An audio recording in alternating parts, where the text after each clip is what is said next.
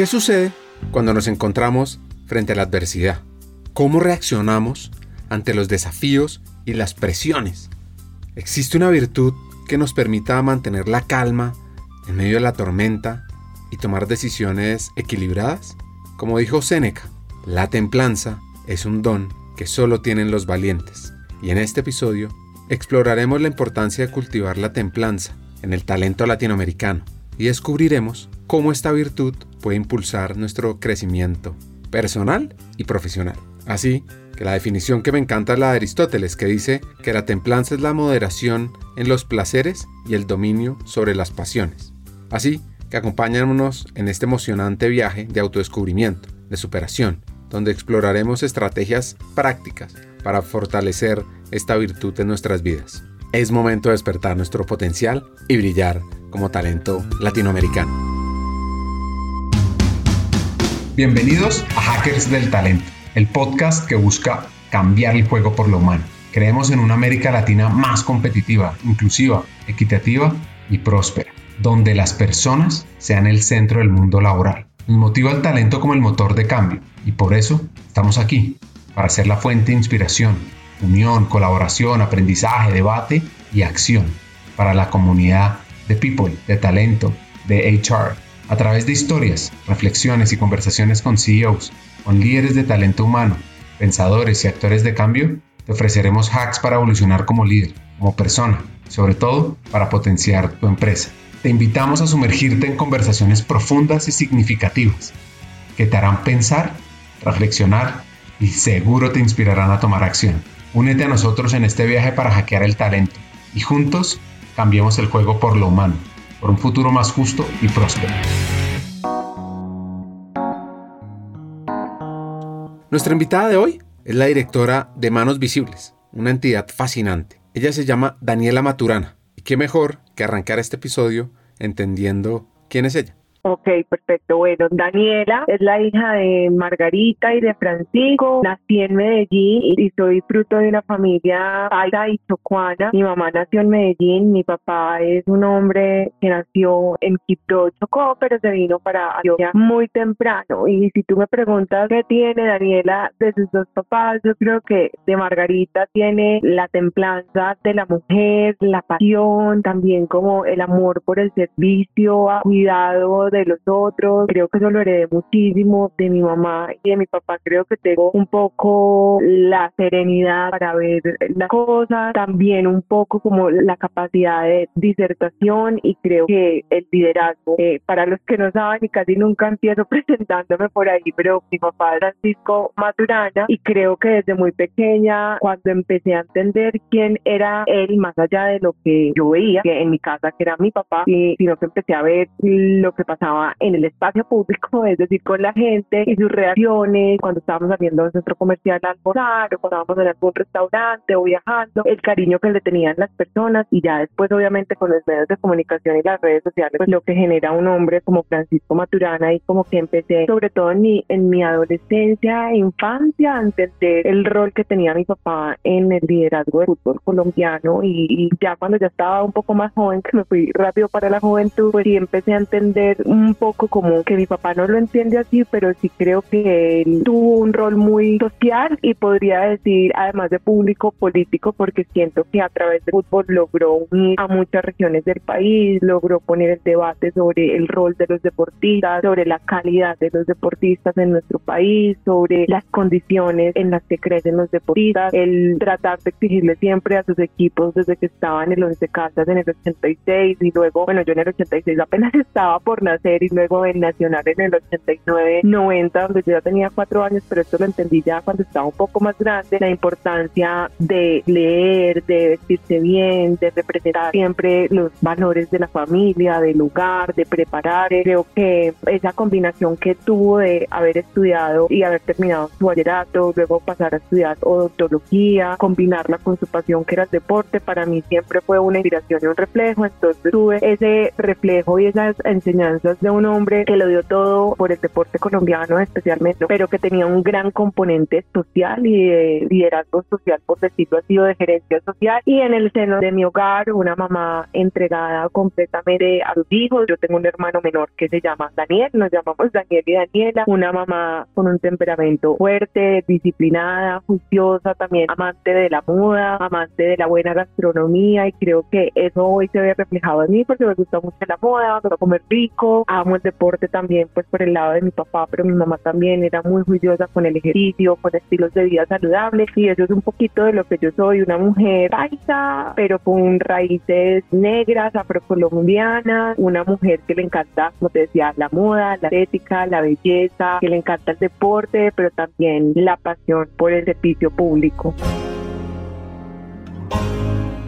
Les quiero contar una grata sorpresa que me llevé cuando Daniela me contó eso, porque la verdad yo he seguido la carrera de su padre desde que era chiquito, al ser un amante del fútbol y un hincha fervoroso de Atlético Nacional. Y seguro se preguntarán por qué soy hincha del verde. Pues bueno, eso será para otro episodio. Ahora, volviendo sobre su padre, Francisco Maturana, él generó un quiebre en el fútbol colombiano. Llevó a Colombia un mundial luego de muchas décadas. Llevó a Colombia a ser campeón por primera vez de la Copa América. Y bueno, me podría quedar hablando de fútbol feliz. Siguiendo con lo que dijo Daniela, entendamos un concepto y es un líder social.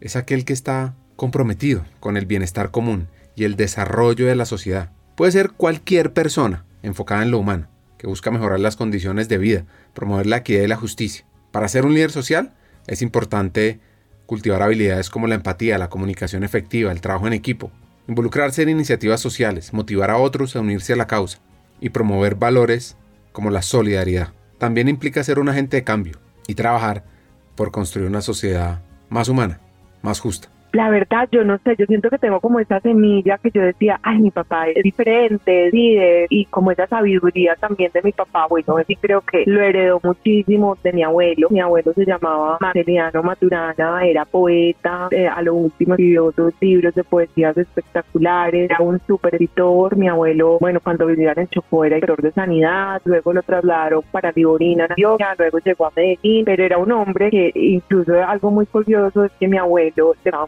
la filosofía griega y muchos de mis tíos tienen nombre de dioses griegos. Tengo una tía que se llama Circe, que fue una gran diosa griega, otro tío que en paz descanse que se llamaba César, pero su segundo nombre era Demóstenes porque esa era la pasión de mi abuelo. Y mi papá me contaba que siempre que llegaban del colegio, todos mis tíos, mi, mi abuelo los reunía en la sala a leer libros de historia, de literatura, de filosofía griega y pues ese yo creo que es de amor por la educación, por e incluso la evolución de uno como ser humano, de la búsqueda del dinero heredó mi papá de mi abuelo y por eso pues mi papá es un hombre que lee mucho, que lo estar muy, muy hibernado por decirlo así. Mi papá es un hombre que está constantemente leyendo, viendo partidos de fútbol, rayando cuadernos, escribiendo, pensando hacia dónde va el fútbol, de dónde viene, las alineaciones y eso lo combinaba. Entonces yo también crecí en una biblioteca llena de libros y había pues no desde Isabel Allende, Gabriel García Márquez, Benedetti, hasta los libros de fútbol, pues como que era contemporáneo, entonces viendo las alineaciones y, viendo muchos libros, creo que mi papá heredó eso. Yo no soy tan lectora y hay veces digo, quiero como explotar esa vena en mí, pero sí un poco como esa pasión por entender más allá la realidad, entender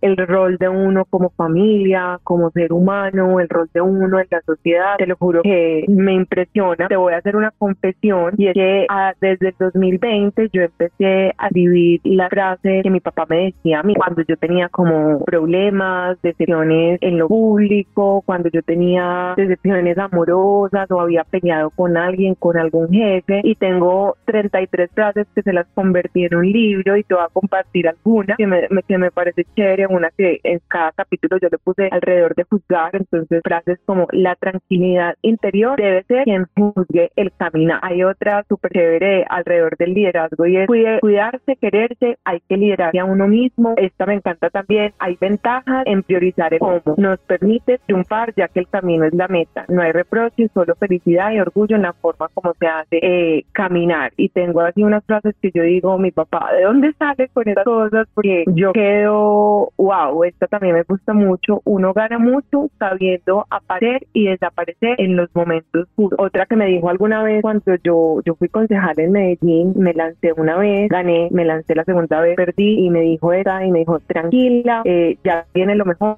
aunque se disfrace de dificultad. Entonces yo que esas reflexiones súper poderosas hizo también como que despertar en mí esa pasión por querer ayudar a otros y por querer emprender, por ejemplo, caminos en temas de liderazgo juvenil, para hablar de diversidad y poder también en, cierta medida ser un referente. Yo decidirme por lo público y por, temas de diversidad y por el sector social y es más desde el deporte, pero creo que somos muy parecidos en lo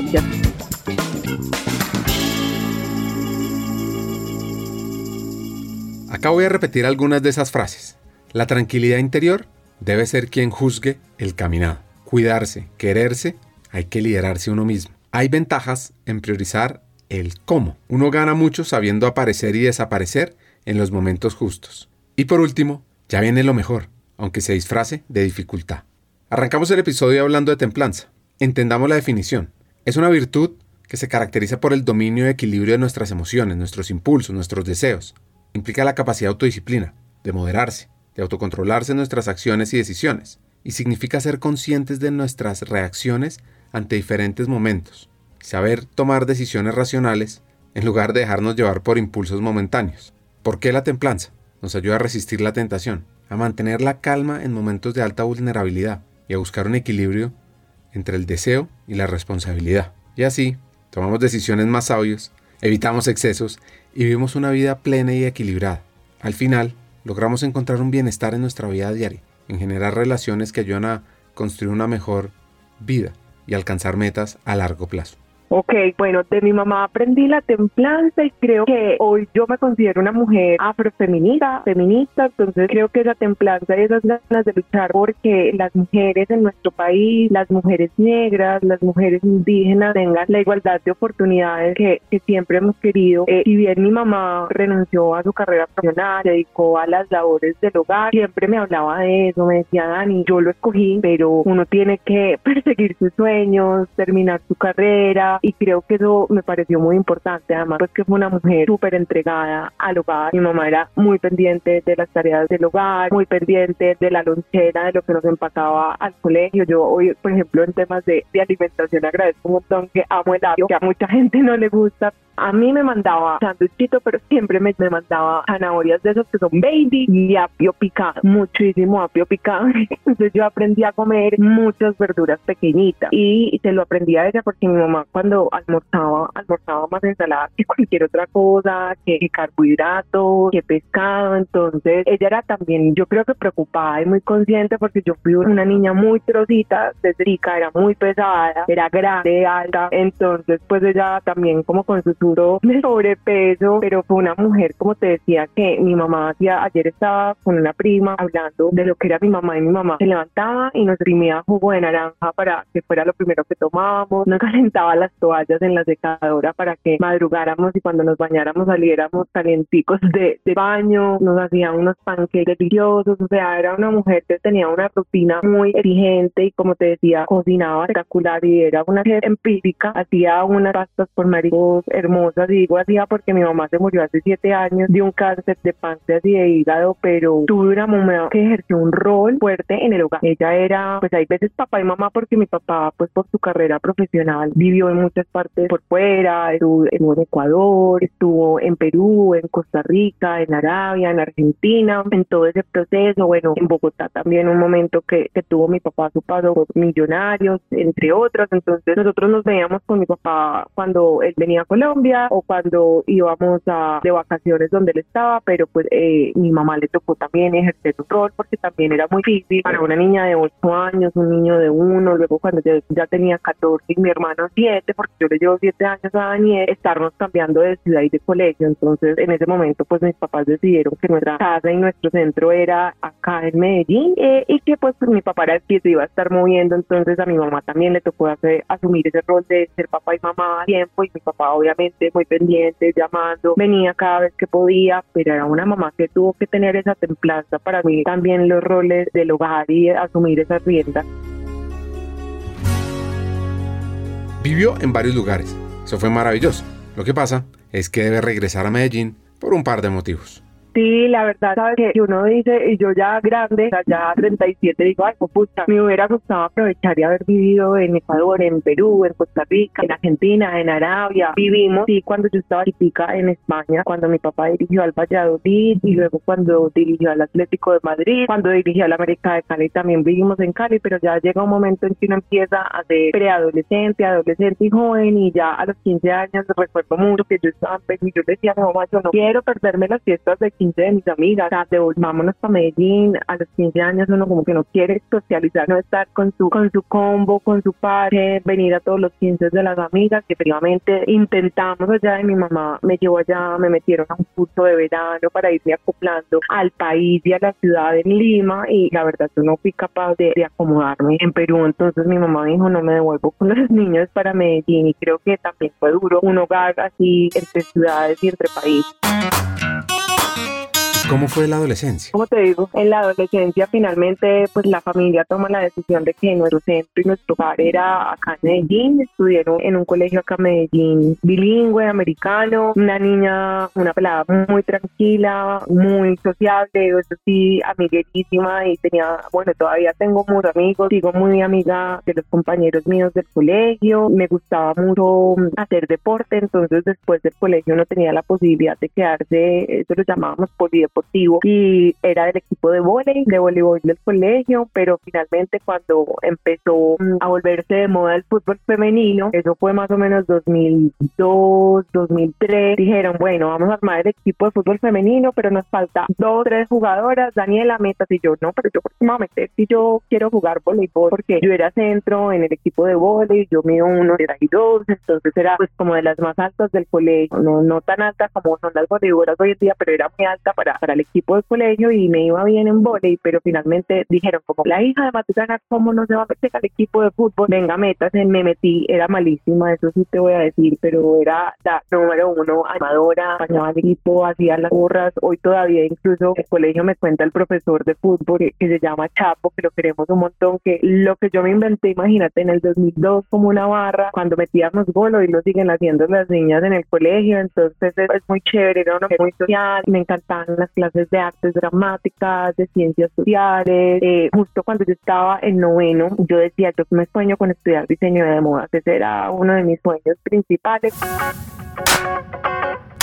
Lo que pasa es que llegó una profesora fuera de serie que le mostró un camino diferente. Hasta que llegó una profesora en ciencias sociales que se llama Vicky Jaramillo y en la clase de ciencias sociales nos empezó a enseñar sobre la constitución política de Colombia, los mecanismos de participación, cómo se elegía un alcalde, que era un consejo, una asamblea, sobre la paz, el conflicto, o sea, la profe nos metió como en la realidad colombiana y nos puso a hacer un simulacro de elección. Esta historia me encanta contarla porque teníamos que hacer como si fuéramos una campaña, bueno, y si fuéramos a hacer una campaña a la alcaldía de Medellín porque ese año había en elecciones a la alcaldía de Medellín, esto fue en el 2001, y nos pidió como del año, estábamos en noveno, a cuatro personas que, pues, que nos fuéramos voluntarios para hacer esa campaña, y yo pues como tenía una muy buena personalidad, no me daba pena hablar y, yo, y yo era, había sido presidente del Consejo Estudiantil en Octavo, yo era de las que siempre salía a liderar, estaba como armando las fiestas del, del colegio, era como más o menos como la pejonera, pero más desde el Consejo Estudiantil, eran como las dos figuras que habían en el colegio, y yo alcé la mano y yo, ay Vicky, pues yo lo hago, no no tenía idea de la política, de lo público. Ese, en ese entonces en Medellín habían cuatro candidatos a la alcaldía, Jaime Arrubla, Sergio Fajardo, Sergio Naranjo y Luis Pérez. Y yo pues a, a quien escojo puros hombres, pero pues ni idea. Escogí finalmente a Sergio Naranjo porque sí sabía que Sergio Naranjo había sido líder Atlético Nacional cuando mi papá había trabajado en Nacional, entonces lo conocía y los hijos de, Sergio Naranjo estudiaban en el mismo colegio que yo, entonces yo sabía quién era Sergio, además pues tiene un lunar muy particular en su cabeza, una raya blanca,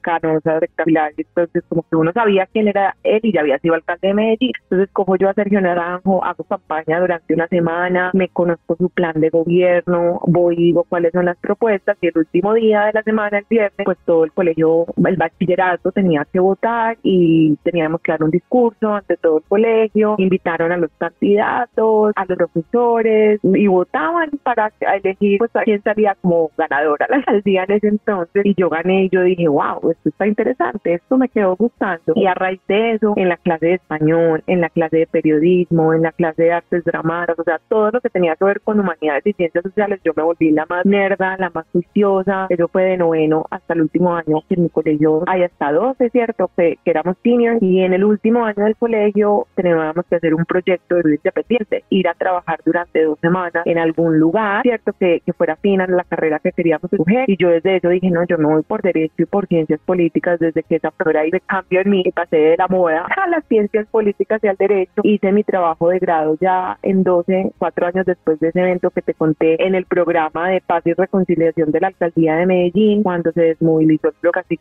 iban de las autodefensas y a mí me encantó eso porque pues entendí también la realidad del país de muchos jóvenes que en últimas un grupo ilegal es la única oportunidad que su territorio les ofrece y yo dije yo quiero trabajar para que no sea solo las oportunidades o que no sean esas las oportunidades que ofrece el territorio sino que hayan oportunidades de educación, deporte y cultura y decido estudiar ciencias políticas y así fue como llegué a estudiar ciencias políticas en EAFI, soy politóloga, tengo una especialización en comunicación política, tengo una deuda gigante está pendiente conmigo y es que no he podido terminar mi maestría en gerencia de empresa social, voy por la mitad del camino, pero creo que en mi adolescencia además de ser muy amiguera, muy parchada, chévere, se empezó a despertar a mí en esa vocación social y de servicio y ese amor por lo público.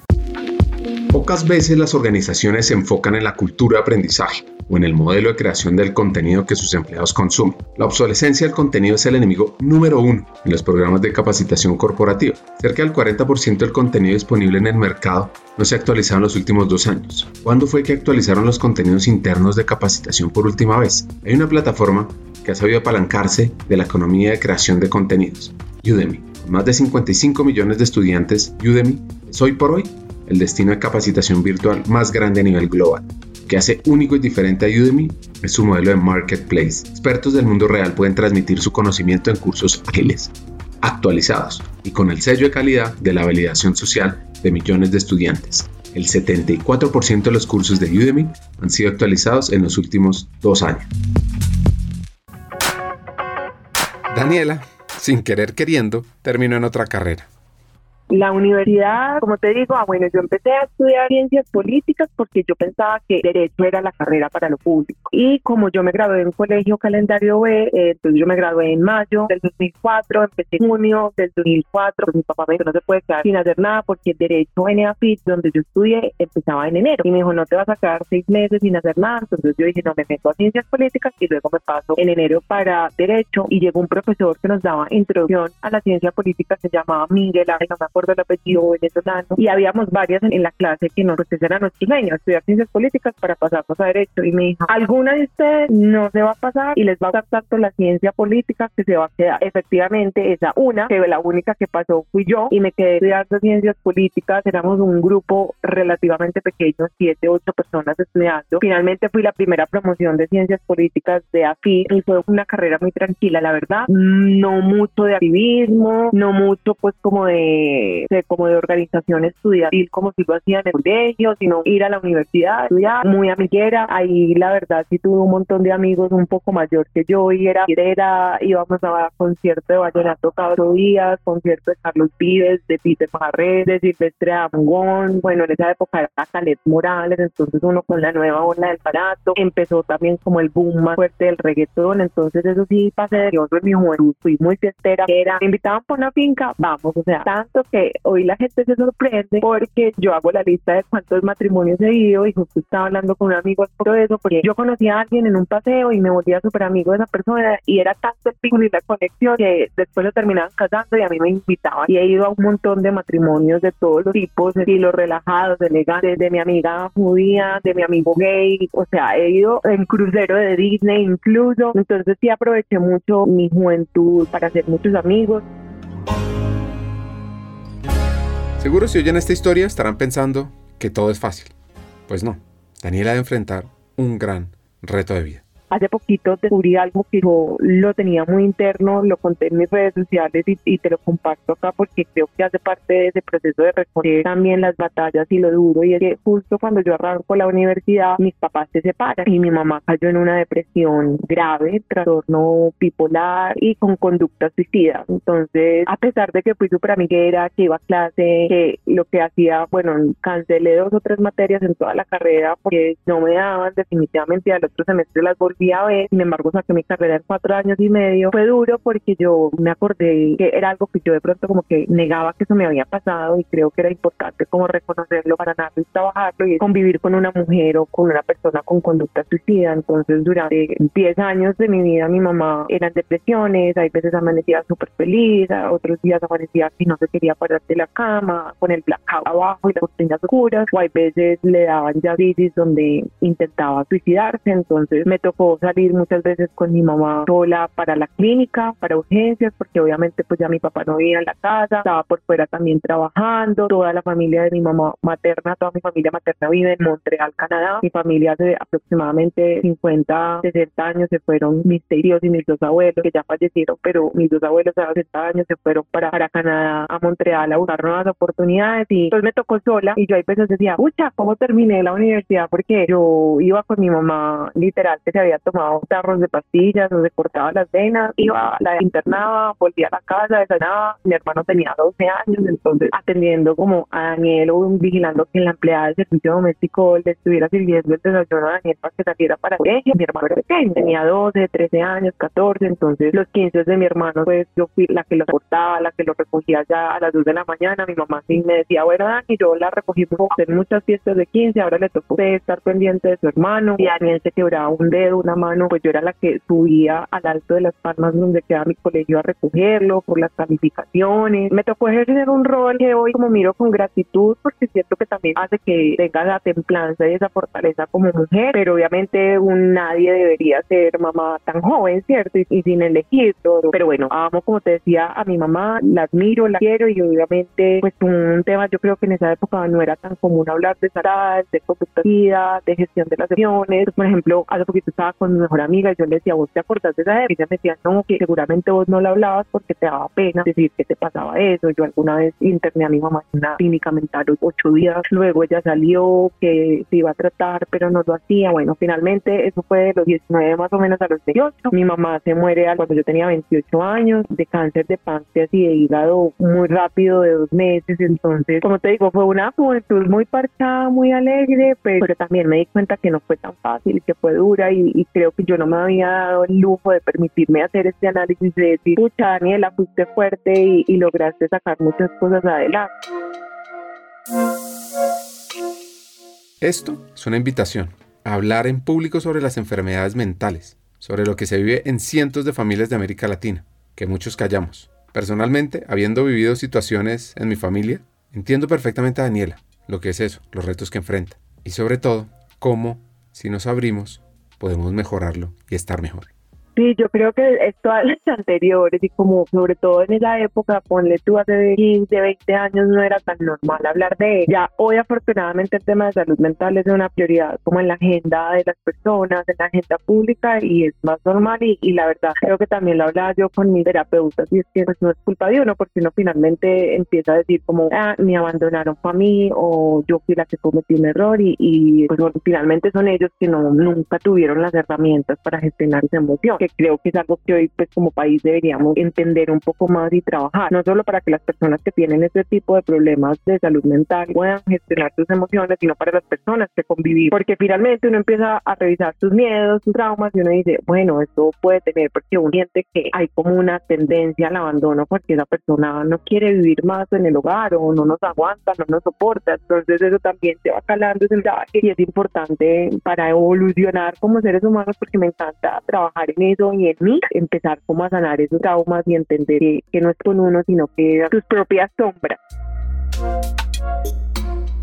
Aquí tienes 10 acciones preventivas, yo sé que son muchas, pero nos permiten ayudar a evitar esas enfermedades mentales como la depresión. Por ejemplo, cuidar tu salud física, mantener una rutina diaria, trabajar en tus relaciones sociales, en cultivarlas, aprender a usar técnicas de manejo de estrés, saber poner límites y prioridades. Cuando no, buscar apoyo profesional. Nada mejor que un psicólogo para entenderse uno mismo. Por supuesto que también está practicar el autocuidado, evitar el consumo excesivo de sustancias nocivas, aprender a tener sueños, metas, tener un pensamiento positivo y sobre todo, pues tener un referente. Eso ayuda, porque es una guía, porque impulsa. Pues en la universidad normal, hasta que en algún momento empecé a trabajar en diferentes campañas como voluntaria, voluntariado, y yo en algún momento dije, bueno, quiero ser concejal de Medellín, me soñaba siendo ministra de Cultura o de otra cartera. Debo decir que hay una mujer que para mí es mentora y referente, que es Paula Moreno, la primera mujer negra ministra de Cultura que tuvimos en el país en el 2007. Ella estuvo del 2007 al 2010 como ministra. Hoy tiene una corporación espectacular que se llama Manos Visibles se hace un trabajo muy poderoso en diferentes lugares del país. Y yo vi a Paula y yo dije, wow, algún día yo puedo ser como ella, yo quiero ser como ella. Finalmente, hace poquito se cumplió uno de esos grandes sueños porque pude combinar un poco la historia de familia, esas ganas de estudiar, de ejercer lo público y tuve el, privilegio de ser en el gobierno anterior durante los últimos ocho meses viceministra del deporte y como que dije, wow, algo que alguna vez pensé cuando tenía 18 y 19 años, de ser algún día ministra, viceministra, bueno, yo decía ministra de Cultura o presidente o director, porque en ese momento no era ministra, solo en el gobierno pasado del presidente Duque decidieron saldar esa deuda histórica que hace rato la gente estaba pidiendo que el deporte se convirtiera en un ministerio y que tuviera eh, ese estatus para poder estar en un consejo de ministros, para poder ser rector de política pública. Y tuve el honor de, de estar ahí en el primeros pasos de Ministerio del Deporte después de que tuvo la viceministra Lina Barrera, llegué yo a cerrar ese, ese, ese gobierno y, y fue muy bonito. Algún día me encantaría, ¿sabes qué? Ser embajadora de Colombia. Siempre he dicho sueño con ser embajadora, pero en un país con una cultura bien diferente a la nuestra. Me encantaría Japón, Turquía, Corea, algo así, o un país africano, pero me, parece que ese rol de embajador podría hacer muchas cosas en temas de alianzas políticas, comerciales, de internacionalización de nuestros productos, bueno, de, exportaciones y demás. Y creo que ese es uno de esos roles que algún día me gustaría hacer y obviamente trabajar por Medellín también es uno de esos sueños. Hagamos una pausa. Como sabes, en Hackers del Talento estamos en una misión, cambiar el mundo laboral por uno más humano, inclusivo y próspero. Sabemos que no podemos hacerlo solos, necesitamos tu ayuda. Te invitamos a compartir este episodio con esa persona especial que está buscando crecer en su carrera o mejorar su empresa. Juntos podemos inspirar a más talentos a sumarse a este movimiento. Queremos que te unas a nuestra comunidad, suscribiéndote al podcast, recibiendo las noticias de nuestra página de LinkedIn o averiguando más en hackersdeltalento.com. No te pierdas la oportunidad de ser parte de algo grande, de marcar la diferencia en el mundo laboral y de transformar la vida de miles de personas, porque juntos podemos hacerlo posible. Nosotros ya estamos aquí, dando el primer paso. ¿Y tú te unes a nuestra misión de cambiar el mundo laboral por uno más humano? Hagámoslo juntos. Sigamos con el episodio. Siguiendo con la historia, bueno, finalmente, como te decía, terminé ciencias políticas en EAPID. A pesar de todo eso, yo al final dije, yo no me quiero demorar tanto tiempo en la universidad y empezaba a ver a nueve materias, pedía permiso porque a ti te dejan ver siete materias o tantos números de crédito. Entonces yo siempre iba a la universidad como, este semestre quiero ver dos o tres materias más porque no me quiero demorar, quiero graduarme y finalmente saqué adelante la carrera de cuatro años y medio. Fue una experiencia muy bonita porque, como te digo, fuimos la primera promoción de politólogos de EAPID entonces fue también de muchísimos aprendizajes, no solo para nosotros, sino para la misma universidad. La carrera pues ya tiene otros enfoques mucho más, más poderosos, pero también tuvimos unos profesores espectaculares. A lo largo de esa carrera estuve en diferentes campañas a la alcaldía de Medellín, volanteando, experimentando. Ay, no, a mí me parecía súper interesante, además que yo creía que estaba cambiando el mundo solo con volantear. Entonces estuve en la campaña, los dos a la alcaldía, esa fue una de las que más recuerdo y yo pues los volantes de Alonso, los repartía en la universidad, uno se paraba en los semáforos. En Medellín en esa época, bueno, desde Río Fajardo se empezó a ver mucho esa política como más cotidiana, por decirlo así, esa política más cercana, que uno estaba en el carro y paraba en un semáforo y veías a algún concejal o algún candidato al consejo, a la asamblea o a la alcaldía, como hablándote y saludándote y diciendo, hola, voten por mí. Entonces, eso fue muy chévere. En esa campaña estuvimos varias amigas de la universidad, entonces también era como un padre para hacer algo diferente mientras estábamos en los huecos de clase o cuando salíamos de clase, también para conocer otras personas. También sabes que me gusta mucho del volanteo, porque uno no solo volantea en el poblado o a los alrededores de AFI, por donde nosotros estudiábamos, sino que nos íbamos para el centro, nos íbamos para Manrique, para Belén, acá en Medellín, a diferentes barrios y comunas, a volantear y con otros pelados de otras realidades. Entonces creo que es muy chévere y creo que ahí en ese volanteo uno empieza a entender cómo la una campaña, cómo reacciona la gente, finalmente en esa campaña, después de uno ser de la parte como de las juventudes de la campaña, cuando ya es el conteo de votos en esa tensión de si va a saber si uno va a ganar, va a perder y demás, estuvo bien chévere. En esa misma época, recuerdo también, después, unos años después, en la campaña que siguió a los cuatro años, habían varios candidatos al consejo, estaba Palillo, que es un gran amigo mío que, eh, de jugar conocido como Palillo, estaba Santiago Londoño, que había sido profesor de nosotros en EAFIT en Ciencias Políticas, una de las personas que se creó la carrera de Políticas en EAFIT. Bueno, Pico también era concejal en esa época y eran pelados muy jóvenes, ¿sabes qué? Después me di cuenta como no habían tantas mujeres jóvenes y no dije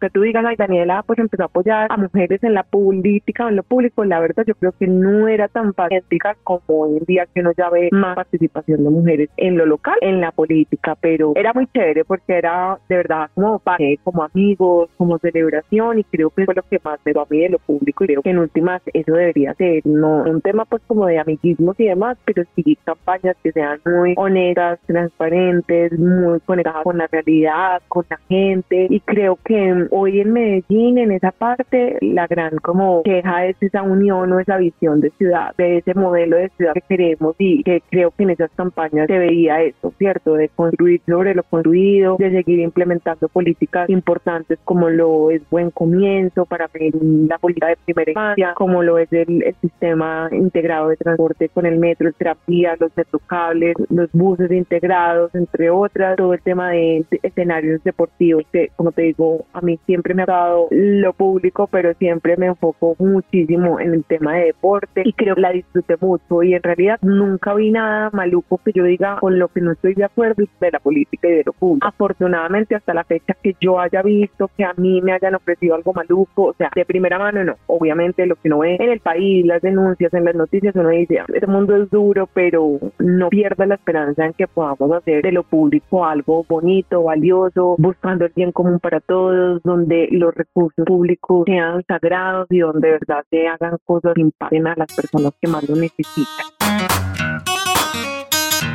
Soñaba con cambiar el mundo, pero, pero, pero se encuentra con una barrera entonces termino ciencias políticas, no consigo trabajo. En primer año, 2008, 2009, no consigo trabajo. Entonces dije, yo no me voy a quedar en la casa haciendo nada, ¿cierto? Entonces decido estudiar una especialización en comunicación política. Esa era una de las áreas que más me gustaban. Ciencias políticas, ves teoría y filosofía política, ves derecho, ves economía y ves comunicación. Son como con las cuatro líneas versales a lo largo de la carrera. Y la que más me ha gustado a mí es el tema de comunicación. Me gusta mucho la las redes sociales, hablar, entonces creo que es una pasiones y hago esa especialización que duró un año. Eh, el siguiente año nada, consigo trabajo y bueno, yo dije, bueno, ¿qué voy a hacer? Afortunadamente la universidad pues es, una universidad que te busca oportunidades, que, te, que está pendiente de ti, entonces en la universidad hice dos proyectos muy bonitos después de en esa búsqueda por prestación de servicios de meses. Uno fue haciendo un banco de buenas prácticas del área metropolitana. El área metropolitana son los 10 municipios municipios que conforman como el Valle de Aburrá, desde Caldas hasta Barbosa. Entonces estuvo chévere porque me tocaba ir por cada uno de los 10 municipios del área metropolitana, identificando buenas prácticas en la gestión pública para que entre ellos se conectaran. Hicimos un evento de buenas prácticas con AECID acá en Medellín, vinieron personas del Atlántico, del Tolima, de otros países a contar que hacían temas de gestión del riesgo, de alertas tempranas, de recaudo pues como de impuestos y de gasto público en temas de planeación ordenamiento territorial y me encanta porque si tú me preguntas soy fan de las buenas prácticas. ¿Qué quiere decir eso? Me encanta. Yo creo que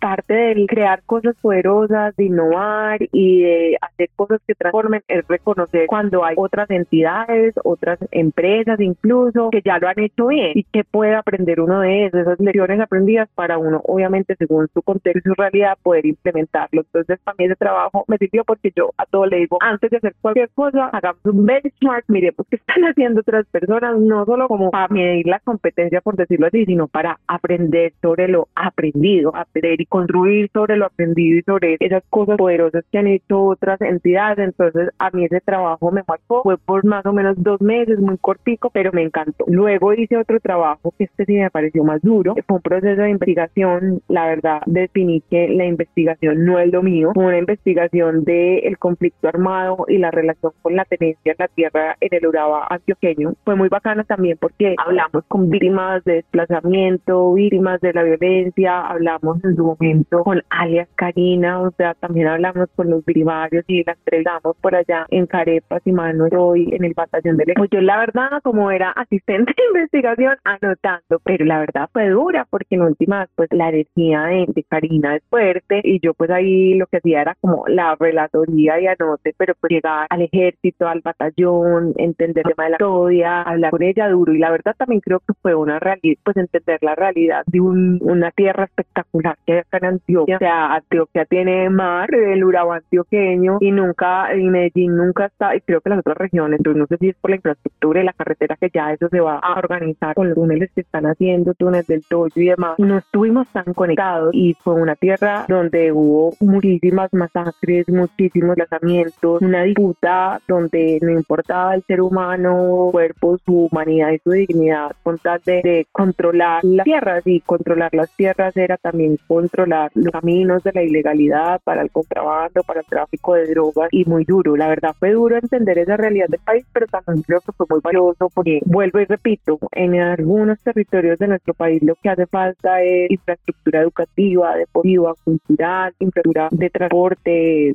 cierto, carreteros para que la gente pueda tener otras oportunidades y que la realidad de ellos sea diferente a la ilegalidad. Fue impresionante además porque uno veía a Karina en las noticias, ¿cierto? Alias Karina en las noticias, y uno ya era frente a frente a ella, eh, era intimidante, ¿cierto? Me sentí intimidada. Si, si, te pudiera decir cómo me sentí, intimidada y con un poquito de gusto y como muy, de mucho respeto, pero también como la posibilidad de, pues agradecida con la posibilidad de entender de primera mano muchas de las realidades del conflicto en nuestro país.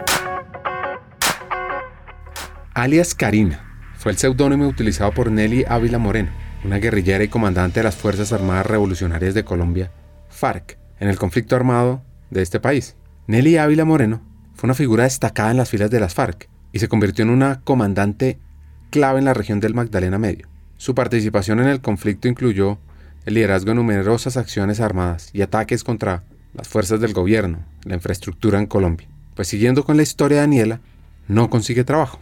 Así que ese rol se me hace clave. Y que no solo sea una institución, sino cómo hacemos para que cada uno de nosotros, tú que me estás oyendo, seas un impulsor de tu país latinoamericano. Que mostremos, promovamos y que el mundo se entere de todo el potencial que hay aquí en América Latina. Pues se acuerdan de ese sueño que tenía Daniela, que no le contó ni a la almohada emprendo porque pues nada que era trabajo, te decía, por prestación de servicios y yo decía, bueno, ¿qué hago? No consigo trabajo, sabes que también creo que al ser politólogo la gente piensa que, no sé, antes yo creo que ya hoy hay muchos politólogos contratados, pero antes preferían un sociólogo, un trabajador social, un comunicador, un abogado, un economista, antes que un politólogo. Entonces decidí emprendo con dos amigas más y montamos algo que se llama Caja Negra Comunicación. Caja Negra, ¿de dónde viene? Era un nombre que a mí me encantó desde que vi esa clase con este señor venezolano que te dije ahora y es una teoría de un canadiense, un teórico político que se llama David Eaton, que dice que la política es como una caja negra donde tú tienes unos inputs que son las demandas y la solicitud de las personas que entran como esta caja negra, que es como el gobierno en sector ejecutivo, el legislativo, donde la gente sabe, pero no sabe muy bien qué pasa adentro, cómo opera, y se hacen unos análisis y salen como en output, que son como los programas, los proyectos y las ofertas. Entonces, a mí me encantó esa, ese fue mejor dicho, si tú me preguntas a otros teóricos políticos, yo me quedo un poco corta. Me acuerdo de David Easton porque me encantó y me fascinó porque era un poco la teoría de demás. Yo soy ingeniera,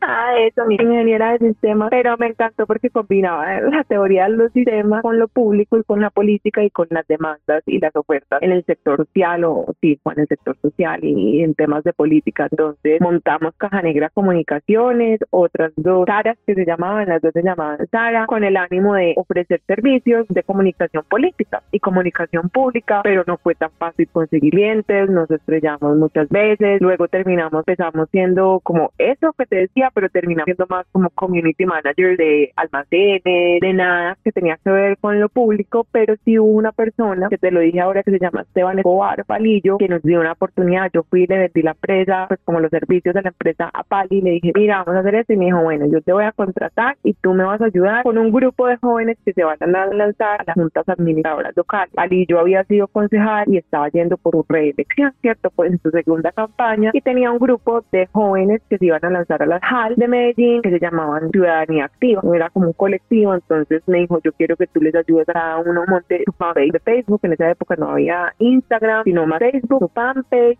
revisar su perfil de Facebook, hacer comunidad, más Twitter, eran como las dos redes sociales que teníamos en ese momento. Y vamos a hacer campaña para que Ciudadanía Activa tenga curules, ¿cierto? Sean elegidos. Hicimos campaña obviamente para Palillo en su momento y luego yo. Entonces, ¿qué hacía yo? Les abrí las líneas a, los chicos, les decía cómo poner en redes sociales, recomendaciones y los estaba acompañando constantemente como a los recorridos para publicar pues lo que estaba haciendo Ciudadanía Activa en cada, pues en, la campaña, en cada recorrido, cada evento. En ese momento, ese, ese momento fue muy importante porque en esas elecciones Palillo pierde, pero sacamos dos ediles a, de Ciudadanía Activa, Daniela Trejo y Alejandro que acá en la Comuna 14 en el poblado. Y yo recuerdo que te digo que es muy importante porque dar una silla arriba, obviamente con Natusa, porque Palillo pues no había ganado como concejal, con ese sinsabor porque perdimos a la concejalía, pero ganamos dos curules en la JAL y Ciudadanía Activa era un grupo muy bonito y muy consolidado. Y yo estaba en esa silla arriba y yo dije, dentro de cuatro años yo voy a ser la que se lance al Consejo de Medellín, no voy a estar en el back office y lo digo, pero me lo digo a mí, no se lo digo a nadie, no lo comparto ni con la almohada, te digo, eso me lo dije yo y se metió como en, una caja fuerte en la cabecita y, y ahí llegó. Después de eso, Caja Negra se disuelve, como que los tres socios dijimos, cada una quiere algo muy diferente, a Dani le gusta más de verdad lo público y la política, a las otras le gusta más temas más privados, hasta que llega un día y una de mis mejores amigas, que se llama Laura, me dice como, bueno Dani,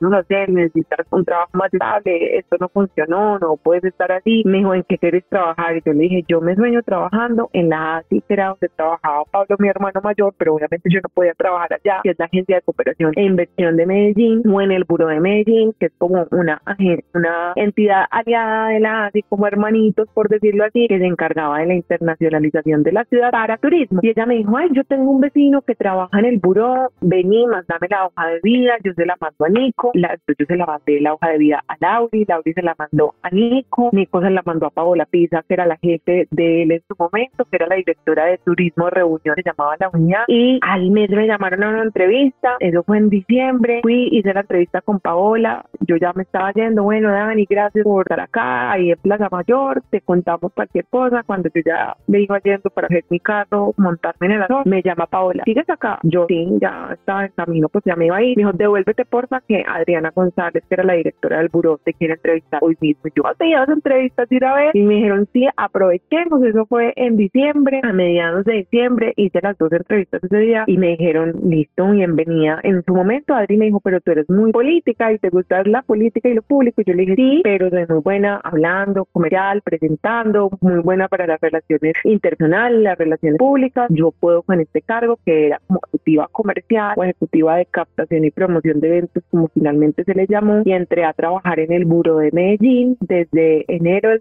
2012 hasta febrero del 2015. ¿Cuál era mi función? Eso, identificar eventos nacionales e internacionales para que se hicieran en Medellín, porque eso promueve el turismo, eso lo llamamos nosotros cada vez que viene un grupo de personas a un congreso, lo que gastan en el transporte, en alojamiento, en alimentación, en el centro de convenciones, pues eso se llama la derrama económica. Y obviamente como era politóloga, me empecé a enfocar en las postulaciones que hacía Medellín para eventos públicos, políticos, por decirlo así, o gubernamentales y deportivos. Entonces, en el 2012 más o menos empezamos con el Foro Urbano Mundial de ONU Agdas, luego a de la OMT, la Organización Mundial del Turismo, luego trajimos el Global Entrepreneurship Congress, el Congreso Global de Emprendimiento de Unleashing Ideas, que era la corporación que hacía esto, eso todo lo hacíamos de la mano de la Secretaría de Desarrollo Económico de la Alcaldía de Medellín, obviamente ASI, Plaza Mayor y Uro, que son las tres entidades cargadas de la internacionalización, trabajando juntas para hacer esas postulaciones, con ProColombia también hacíamos estas postulaciones internacionales, era un trabajo espectacular porque viajé mucho, estuve en Brasil, en Argentina, Costa Rica, en Uruguay, en España, haciendo las postulaciones, es decir, viajaba a vender a Medellín, en realidad pues es muy fácil vender, ahí teníamos que decir las bondades que tenía la ciudad para albergar congresos y eventos, pero también no solo la infraestructura, sino las políticas, entonces hacíamos la promoción porque en ese entonces Medellín se ganó como la ciudad más innovadora del mundo, luego como la ciudad más reguere. ¿Y cómo fue ese momento?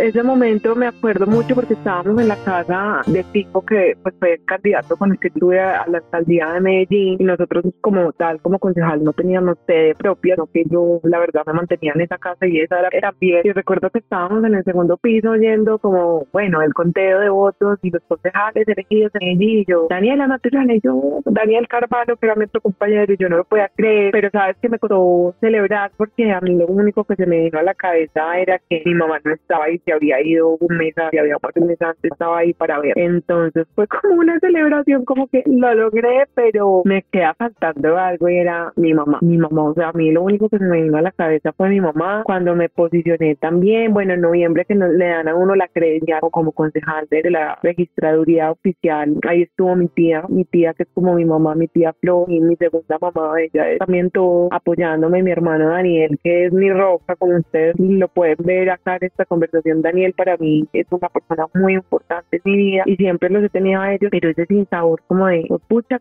quiere algo, pero mi mamá no está acá para verlo. O seguramente sí lo veía, pero desde otro plano y no podía como abrazarla, celebrar. Mi mamá y yo, como te digo, nos encanta, nos encantaba la moda, éramos, nos encantaba ir a comprar ropa juntas, juntos, que yo decía, bueno, me va a poner el vestido de la posición y no puedo ir a comprarlo con mi mamá. Entonces creo que fue algo que lo celebré, pero yo me acuerdo que yo lloraba, yo lloraba mucho, sobre todo porque mi mamá no estaba para poder ver. Eso fue mi guayabo más duro. Pero en últimas también esa satisfacción, porque en últimas me di cuenta que lo que uno se propone lo puede cumplir. Obviamente hay que tener disciplina, esfuerzos, sacrificios, que la vida te pone obstáculos o, temas difíciles, como lo fue en, mi caso, la muerte de mi mamá y, cuidarla y luego salir a volantear. Entonces, yo a veces digo, ¿cómo hacía para hacer las dos cosas al tiempo? No, no, no lo entendí muy bien y no sé dónde saqué fuerza, pero lo logré. Fue muy bonito y la verdad me siento muy feliz de haber sido concejal de Medellín, orgullosísima fue hacer una maestría en gestión pública y de ciudad durante cuatro años. A mí la experiencia de verdad de estar ahí, volví a intentarlo. En el 2019 dije me voy a reelegir, volví a hacer una campaña hermosa, espectacular, le metimos mucho más flow, más diseño, más innovación, talleres de co-creación para construir las propuestas. Durante el Consejo de Medellín pudimos liderar política pública de mujeres, política pública indígena, política pública procolombiana, política pública de deporte. Creamos un proyecto espectacular que se llamaba Distrito de que desafortunadamente pues actualmente no lo quisieron continuar, pero era conectar de sur a norte a Medellín a través de escenarios vivos excelentes, pero que con unas pequeñas conexiones de ciclo infraestructura, de mejoramiento de los públicos del parque, de arborización y de servicios ecosistémicos creaba ese gran corredor como urbano, deportivo y ambiental. Ese proyecto fue espectacular porque se hizo de la mano del INDE con Urban, de AFI esto digo yo que lo hice es porque lo propuse, pero finalmente el ejecutivo es el que lo hace y lo implementa. Entonces, como que la segunda campaña éramos como, hemos hecho esto y demás, pero la segunda campaña siempre va a ser más difícil que la primera. Hay más expectativa.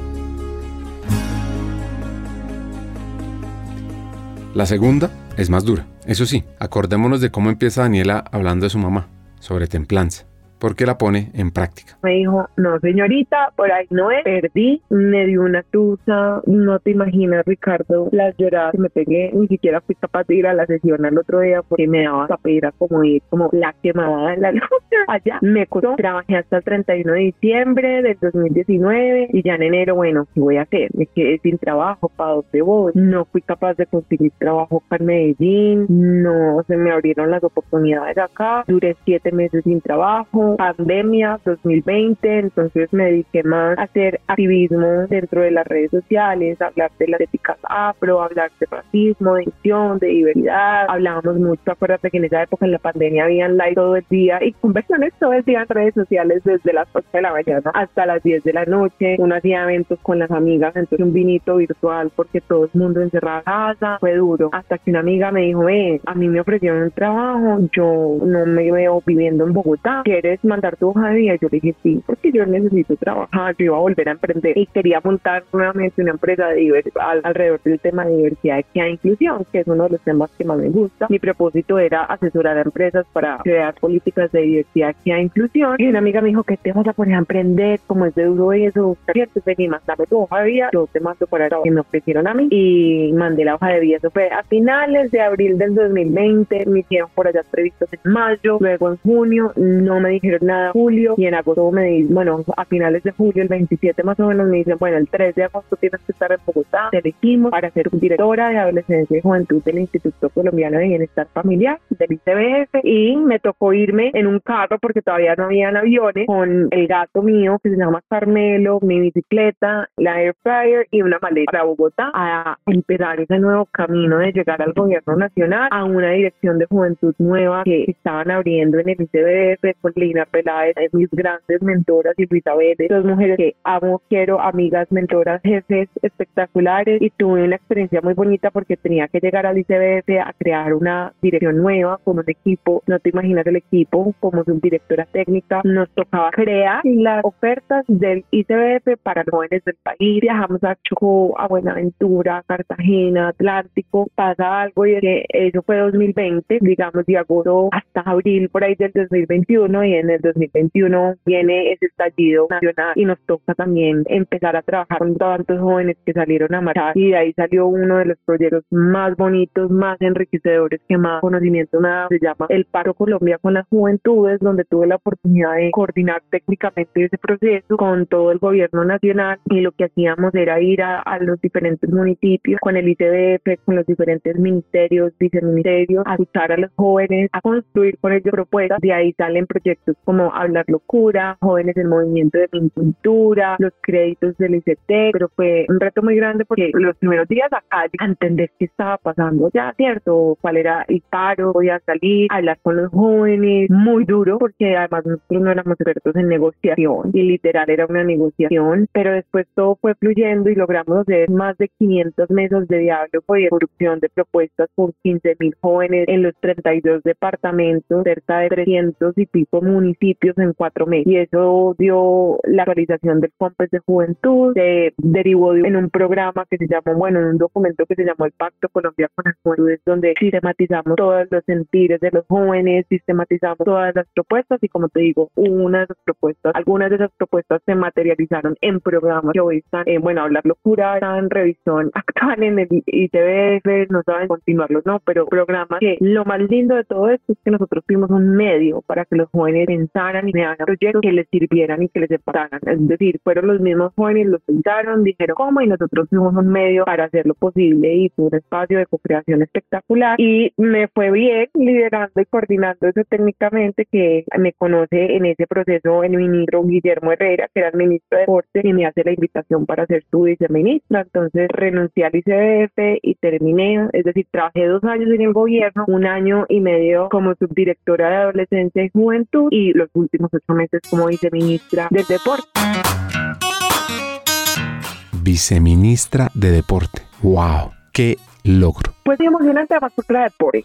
Era un sueño mío desde que yo estaba en el colegio, porque yo en el armario literal puse sueño con ser ministra de Cultura o directora de Coldeporte, ¿cierto? Que te decía en algún momento que mi anuario del colegio estaba algo así. Entonces era como ver otros sueños realidad, como me pasó con el consejo que dije, algún día quiero ser concejal, algún día quiero ser ministra, pues no he llegado a hacerlo como tal, pero creo que ya di un paso muy importante como viceministra y en un mundo donde era natural para mí, porque crecí en un entorno de deporte. Entonces creo que al principio mucha gente era, pero esta señora sí se habrá montado alguna vez en una bicicleta, habrá hecho deporte, sí lo hice, no como deportista profesional, pero sí toda la vida he hecho deporte, actualmente corro, monto bici de ruta, entonces sí estaba y todo mi ejercicio de pronto de lo público de en el consejo o alrededor, como te decía, mis propuestas más grandes y sólidas, además de mujeres y diversidad, era deporte. Esa era mi pasión y es porque yo, como te conté al principio, descubrí desde muy pequeña el poder del deporte y la educación para transformar las realidades de los territorios y las realidades de las personas, porque lo viví en mi entorno y lo viví en mi familia. Y obviamente crecí entendiendo y escuchando a mi papá y a sus amigos de qué había que hacer para mejorar las oportunidades en materia de deporte en el país. Entonces fue un sueño cumplido, pero como tú dices, son ocho meses y también como que bueno, esto es un honor, pero son ocho meses y es muy poquito tiempo para hacer todo lo que me hacer algo gigante en materia de turismo deportivo, todo lo que tiene que ver con jóvenes,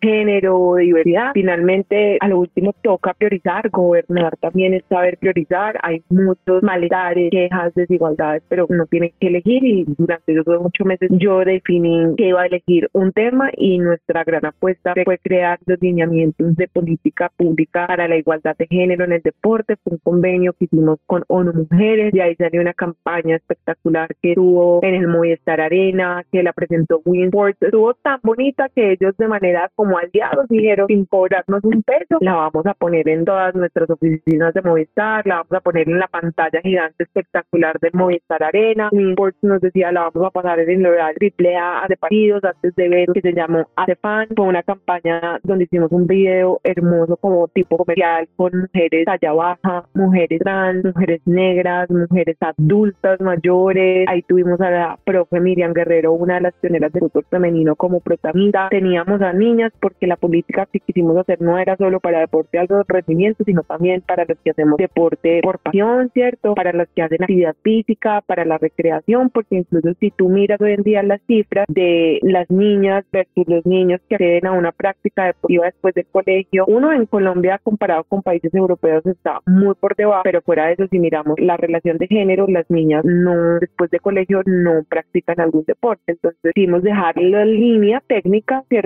Que deben hacer las alcaldías, que debe hacer el gobierno nacional, que debe hacer las gobernaciones para promover la igualdad de género en el deporte y salió esa campaña que se llama ADEFAN, Deporte por la Igualdad. Tuvimos una mujer artista espectacular linda, que nos hizo música original, hermosísima, una letra muy poderosa, decía que estamos cambiando el juego. Escucha y hazte fan, era el call to action, ¿cierto? Que toda la sociedad en general se hiciera fan y hacerse fan no es solo ir a la tribuna y aplaudir, sino hacer fan es como buscamos recursos para que tengamos una liga profesional digna, con mujeres bien pagadas, durante no solo los tres meses o cuatro meses que dura la liga profesional de fútbol femenino en nuestro país, sino durante todo el año, que tengan ojalá igual o las, las mismas condiciones que tiene el fútbol masculino en nuestro país, las condiciones para entrenar, para incluso en los buses, los uniformes, un montón de temas, pero también hablábamos en esa campaña de, bueno, qué pasa con las mamás y con los hogares, cómo hacemos para tener un sistema de cuidado alrededor de los escenarios deportivos para que las mamás puedan dejar a sus hijos mientras practican algún deporte, porque por las labores de trabajo doméstico no remunerado cuidado, las mujeres terminan que no haciendo deporte porque lo primero es cuidar a sus hijos o cuidar a adultos mayores o cuidar a las personas con discapacidad. Esa fue mi huellita en los ocho meses junto con el protocolo para la prevención y eliminación de las violencias basadas en género, crear un contact center donde la gente podía llamar o puede llamar a hacer denuncias de violencias basadas en género en el sector deporte. No es mucho más complicado, pero tiene unas precisiones diferentes a, a otro tipo de violencia por el entorno, ¿cierto? Por las concentraciones, por los viajes, por la relación con los médicos. Entonces, en el deporte se ha naturalizado muchísimo este tipo de violencias. Entonces, hicimos talleres en 14 municipios diferentes para que la gente empezara a desnaturalizar las violencias de género en el sector deporte. Ese fue nuestro arranque y lo otro que hicimos fue consolidar todo el tema de diversidad étnica que se llama la COMPA, es como la, la Comisión Diferencial social del ministerio para trabajar con pueblos indígenas y lo otro que hicimos fue el tema de nuevas tendencias deportivas. El próximo año tenemos Juegos Olímpicos de París y empiezan a entrar nuevas disciplinas deportivas que ya unas entraron en Tokio como el skateboarding, pero entra la escalada deportiva y el breaking. Los que somos más viejitos conocemos el breaking como breakdance y en París va a ser un deporte olímpico y acá no te imaginas los talentos que tenemos, pero como no es un deporte, el país no lo ha identificado como tal, pues los apoyos son muy mínimos. Entonces ahí lo que tratamos de hacer fue empezar a visibilizar las nuevas tendencias deportivas, además porque también en el marco del pacto que yo lideré, los pelados nos decían y las peladas, pues no todo es fútbol y básquet, tenemos que democratizar el acceso al deporte, tenemos que variar y diversificar los escenarios deportivos. Entonces trabajamos mucho el tema de skateboarding, breaking y escalada deportiva y esos fueron como los tres hijitos que dejamos y yo creo que dejamos más que los cimientos para que este gobierno pueda seguir construyendo.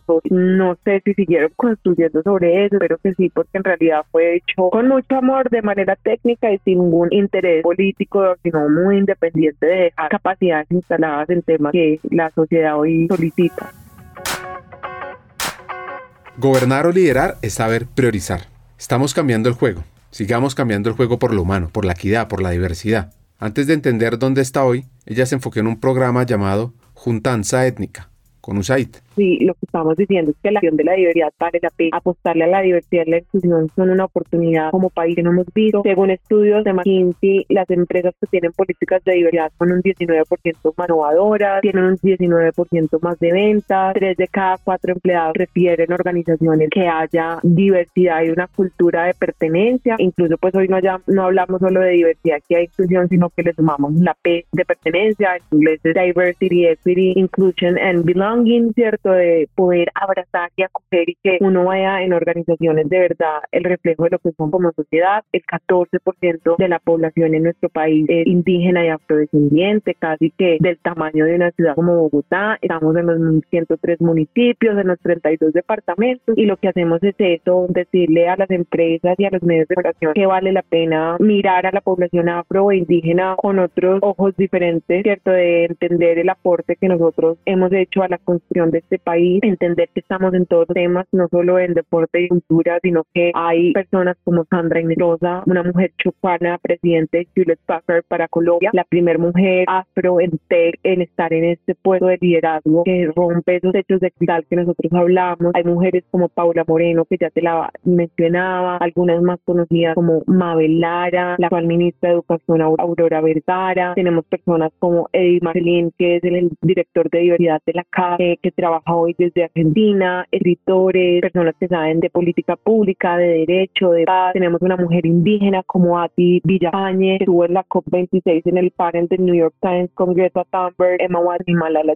una joven de 25 años, Arhuaca. Entonces eso es lo que nosotros estamos hablando y contándole al país, la oportunidad de valorar, reconocer, abrazar la diversidad y la necesidad de dar esa invitación a, a la inclusión, porque uno puede ser muy diverso y decir, sí, en el país hay mucha diversidad, pero no los incluimos en nuestras empresas. Y tú que hablas de estos hackers del talento, es, también hacer una invitación a las organizaciones a que entre más diversidad hay, como les decía, hay más oportunidades de tener miradas y perspectivas diferentes, en poder resolver problemas. En la industria de la moda, tanto, hemos visto cómo empresas han metido la pata y, su reputación se ha visto afectada por usar más la historia negra o afrocolombiana y hacer alusión a la esclavización como si fuera algo bonito. Entonces, nuestra invitación es a las empresas a que de verdad quieren, incluso desde, la parte de los números y la rentabilidad, que les vaya mejor, ser más diverso es una gran oportunidad, no solo desde, lo rentable, sino también desde lo ético. Si somos un país donde somos diversos, porque a la hora de, revisar nuestras empresas casi siempre somos igual. Incluso hay un estudio de Harvard que dice que uno tiende a contratar personas que se parecen a uno en su contexto, colegio, cuántos idiomas sabes, incluso que se visten a uno. Entonces también es uno empezar a hacer ese análisis desde lo personal y cómo puedo yo abrazar esa diversidad y eso es lo que hacemos desde el programa Juntada Étnica y es garantizar que muchas personas empiecen a hablar de eso, a detonar la conversación y empiecen a dar ese paso para la inclusión y la diversidad porque en última, ¿a quién le va bien con esto? A las empresas, al país y a la sociedad porque una persona que pueda tener el acceso a un empleo digno es una persona que va a tener más ingresos, que va a poder invertir, que va a poder comprar y gastar en la economía de nuestro país. Entonces, pues yo creo que eso es es una oportunidad poderosa para la sociedad y no solo es esa persona, sino su familia y su entorno las que se ven beneficiadas.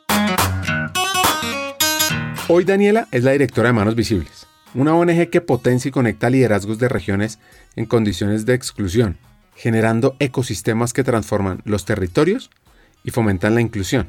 En esta ONG, lo que buscan es potenciar y conectar actores, fortaleciéndole sus capacidades para así generar ecosistemas de transformación efectiva, promover una nueva narrativa desde y hacia las regiones en condiciones de exclusión.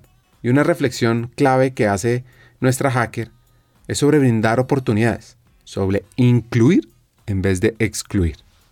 Yo creo porque hay dos asuntos que incluso lo veíamos mucho, sé que tú has trabajado mucho con el CESA y con el programa de mujeres en juntas directivas donde yo estoy, hago parte de esa unidad. Y yo creo que la conversación todavía no se ha detonado en el país alrededor de la diversidad, la que hay la inclusión. Y siempre me gusta hacer el análisis o la reflexión como cuando a principios de los 2000 más o menos, y 2000, 2005 empezó la conversación alrededor de innovación y gestión de la innovación en las empresas, de emprendimiento, de startup, de tecnología, esa conversación que empezó allá, eso pues ya en Estados Unidos desde finales de los 90 lo estaban empezando a comprar. Y en ese momento empezaron a hacer en las empresas la dirección de innovación y desarrollo, la dirección de tecnología y eso está pasando en Estados Unidos ya más o menos desde hace 5 o 10 años aproximadamente empezaron a decir, pues, eh, estamos abordando temas de las empresas para que sean más rentables, para que sean más eficientes, traer más tecnología, pero ¿qué pasa con los demás? ¿Hacia dónde vamos? Y qué estamos reflexionando nosotros de cuáles son esos ambientes laborales, cómo estamos siendo como empresas, incluso en, el marco del gobierno corporativo, no solo pensando en el ESG, sino no solo pensando en environment y government, ¿cierto? En la E y en la G, sino que qué pasa con lo social, cuál es esa reflexión. Empiezan también conversaciones como alrededor de las empresas B, esas empresas con triple impacto que tienen un impacto ambiental, un impacto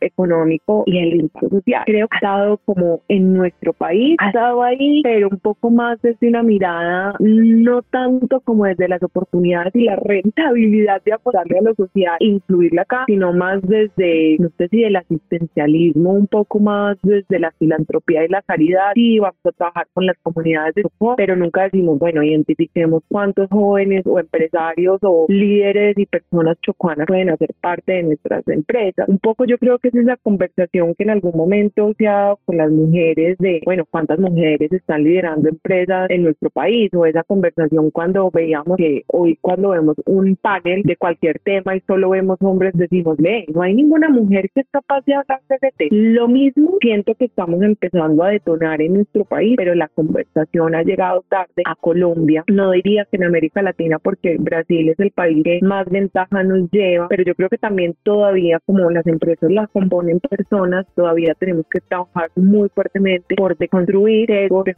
sesgos inconscientes, prejuicios estereotipos, donde uno pensamos que todas las personas afro están por allá en el Chocó y en el Pacífico, que sí, y que les podamos dar oportunidades, pero estamos en todo el país, que lo afro y las personas negras son perezosas, no están preparadas, no dicen, no están, y nos ha pasado que nos dicen las empresas, pero yo no conozco ninguna persona afro, indígena, experta negro, pues, no la conocen o no, no las ve, pero sí existen y creo que falta como herramientas para hacer ese match entre la persona, entre las oportunidades que tienen los territorios y las empresas y las organizaciones. Hay organizaciones que ya empezaron a construir sus unidades o sus direcciones de diversidad y inclusión, pero se han centrado un poco más en el tema de género, tratando de que haya paridad de género al interior de las organizaciones y no solo en los cargos generales, sino también en los cargos medios altos y juntas directivas. Tú sabes que ahí pues con el CESA estamos en esa apuesta de llegar algún día al 30% de mujeres en juntas directivas, quedamos en el 21%, pero si miramos como con el enfoque institucional, que es un concepto de una afrofemina que se llama Kimber Crecha, es decir, bueno, miremos la situación de la mujer negra, no hay ninguna mujer en junta directiva, ninguna mujer negra en una junta directiva del país. Entonces, creo que es una conversación que apenas se está dando y creo que también parte de trabajar muy personalmente como líderes de cuáles son nuestros sesgos, nuestros prejuicios y nuestros estereotipos acerca de la población afrodescendiente. Justo la próxima semana, el, con Paula Moreno, ¿cierto? Que es la, una de esas mentoras que yo te contaba y que tiene una organización, va a graduar a 50 personas mayores de la Universidad de los Andes. Es decir, están preparadas, hay personas con doctorado, pero no hemos logrado hacer ese más y creo que las empresas tienen que decir, bueno, ¿cómo está mi empresa? ¿Cuál es la demografía de mi empresa? ¿Cuántas mujeres tenemos? ¿Cuántos afrodescendientes tenemos? ¿En qué roles están? Ah, sí, no, nosotros somos súper diversos porque las empleadas del servicio doméstico, las que hacen el aseo, son así porque no hay ningún profesional, no hay ningún coordinador, no hay ningún director. Hicimos y estamos y estamos preparados, pero no hemos hecho el análisis, yo creo que muy interno y muy propio para reconocer que nos falta dar ese paso hacia la diversidad y la inclusión por parte de las empresas. Entonces, ese es el reto. Yo creo que llegó tarde la conversación a nuestro país, pero también llegan los momentos que son, hay una oportunidad enorme para trabajar en esto. De verdad, creo ciegamente a esto porque, como te decía, eso es un gana-gana. Una persona afro que pueda o indígena que pueda llegar a un trabajo digno con una buena remuneración es una persona que va a poder invertir más en la comunidad, más en nuestra unidad. Si algún día quiere emprender, va a utilizar esos recursos para emprender, generar empleo, va a impactar a su familia, a su entorno. Si es una persona que tiene hijos o va a tener hijos, va a poder brindarle otras oportunidades en materia de educación a sus hijos. Yo consciente que mis abuelos les tocó futuro, pero mi papá terminó para juntar un poco lo que hablábamos en esta primera parte. Mi papá estudió odontología en la universidad, ya hizo su carrera como futbolista, le fue bien y yo soy la segunda, bueno, tercera generación, pero sí creo que soy la segunda de mi papá que tuvo el beneficio de estudiar el colegio americano, bilingüe en una universidad privada como así. Y así es como tú vas generando igualdad y riqueza en la sociedad, cuando le puedes brindar oportunidades económicas y educativas a las personas. ¿Y cómo se resuelve esto? Sabes que también es el fruto de la educación. Imagínate que cuando nosotros vamos y damos esos talleres en medios de comunicación, hacemos un ABC muy básico sobre lo étnico y yo le digo a la gente, todos sabemos de memoria qué es la pinta, la niña, la Santa María y no lo sabemos en ese orden. Nosotros no decimos Santa María, niña y la pinta, o sea, no, la pinta, la niña y la Santa María, Cristóbal, o sea, lo recitamos muy bien y luego yo llego y le digo a personas que van a nuestros talleres, bueno, no sabemos esto, sí, claro, pinta, niña, Santa María ¿Y cuántos grupos étnicos hay en nuestro país? ¿Cuántos? ¿20, 50, 100? En nuestro país hay tres grupos étnicos, negros, afrodescendientes, raizales y palenqueros es uno, indígenas es el otro y rom gitano es el tercero. Dentro del, del grupo étnico indígena hay 115 pueblos indígenas que hablan 75 lenguas nativas. Dentro del pueblo afrodescendiente hay dos pueblos que hablan lenguas nativas, que es el Ripalenque de San Basilio de Palenque y el creol de San Andrés. Entonces mira que también yo creo que uno inconscientemente y como tú decías desde la ignorancia, pero porque nunca nos enseñaron eso en el colegio ni en la universidad, somos el resultado y el fruto de eso, ¿cierto? Y si no nos enseñan en el colegio y en la universidad, pues en la casa ¿cierto? Porque nuestros papás tampoco nos enseñaron eso. Entonces Diana Uribe tiene un podcast muy bonito sobre la afrocambianidad y tiene un libro que se llama Acá, nuestra tercera raíz, y ella habla de las tres raíces que hay en nuestro país, ¿cierto? La raíz africana, la raíz indígena y la raíz española de la colonización, pero también es entender que la colonización fue fuerte, fue dura, la colonización conllevó a una esclavización, es decir, donde las personas negras eran explotadas laboralmente, donde no eran sujetos de derechos, donde no eran ciudadanos, donde no se les permitía el acceso a la educación, donde no se les permitía el acceso a la tierra, donde simplemente no eran tratados como humanos y por eso hay como un rezago generacional de riqueza en la población afrodescendiente, porque históricamente hace 200 años eran personas esclavizadas y no podían estudiar, no podían leer, que no tenían tierras, entonces cuando ya se acaba, en 1851 la esclavización, a mí me encanta contarlo, viene la ley de malumisión, donde no se repara a las personas que fueron esclavizadas, ¿cierto? Las víctimas, sino que se repara a los primarios, es decir, a los esclavizadores. Tú quedas en libertad y, bueno, ¿cómo consigo trabajo? ¿Cómo estudio? Si nunca estudié, nunca me enseñaron a leer y toca como arrancar de cero como un iletrado y sin riqueza y sin propiedad de tierra. En algunos momentos, pues hubo los cimarrones que se escapaban y crearon crearon sus propios palenques y las mujeres se trenzaban en sus pelos los caminos a la libertad y en sus trenzas guardaban las semillas para que cuando estuvieran en libertad pudieran sembrar los frutos que iban a, cosechar y luego con los que se iban a alimentar. Pero mira, esto yo lo aprendí a los 28 años cuando empecé a trabajar más el tema afro y empecé como a reconocer mi parte chocuana más allá de la paisa y mis raíces de donde vengo, porque nunca me enseñaron eso en el colegio y a muchos de nosotros no nos enseñaron y lo he comprobado en más de 20 talleres que hemos hecho en estos últimos meses en el trabajo de la que nos dice, ¿saben que no, no sabíamos, no nos enseñaron la diversidad que tenemos en nuestro país y si no nos la enseñan y no la valoramos y no la reconocemos, pues en últimas cuando ya vamos a, la parte laboral, crecemos y estamos generando oportunidades, no la tenemos como una prioridad y no la tenemos como una ventaja competitiva, un algo de valor que nos puede traer a nuestras organizaciones. Entonces nuestro gran reto es empezar a hablar de eso y empezar a, a eso que dice la Constitución en el 91 que por ahí se dijo, país a hablarlo, a reconocerlo, a abrazarlo, a ponerlo en práctica, porque en últimas es una ventaja competitiva, como te decía, es una oportunidad de hacer las cosas bien y de poder generar ese desarrollo económico, político y social a través de la generación de empleo y de oportunidades educativas y económicas para las personas indígenas y afrodescendientes. Entonces, yo le digo a la gente, no se sientan mal, pero sí es responsabilidad, ya que estamos en el siglo XXI, 2023, empezar a conversarlo y no ignorar el problema, porque sí, puede que hace 20 años o 30 o 40 en el colegio no nos lo enseñaran, pero ¿qué estamos haciendo hoy para conocer la realidad del país? ¿Qué estamos haciendo hoy para generar procesos de inclusión? ¿Cierto? Entonces, en una empresa, uno, ¿qué puede hacer? Como te decía, hacer diagnóstico de la vida. ¿Qué puedes hacer tú? Hablar con la, los encargados de talento humano y decir, bueno, ¿cómo estamos reclutando nosotros el talento? ¿Cómo son los procesos de selección? En algún momento en Estados Unidos y en Francia mostraban que con las mismas hojas de vida, si tú te llamabas Jamal, por ejemplo, o Malik, nombres muy afro, no te contrataban. Era diferente si tú te llamabas Peter o Edward, ¿cierto? Y tenías un nombre como más americano y no tan afroamericano. Lo mismo en Francia con las direcciones. Entonces, por ejemplo, implementar políticas de reclutamiento de talento donde puedas tener perfiles ciegos, donde no fijas en la hoja de vida una foto, donde no fijas que tienen que poner de dónde son, ¿cierto? Eso te ayuda a que tú puedas empezar a cambiar esos sesgos y esos estereotipos inconscientes que podemos tener. Entonces, creo que esto es necesario hablarlo para que uno pueda desaprender y creo, como te decía, que es responsabilidad de nosotros, a pesar de que estemos llegando tarde a esta, esta conversación, porque no nos lo enseñaron en los colegios de nuestras casas, empezar a estudiar un poco más del tema.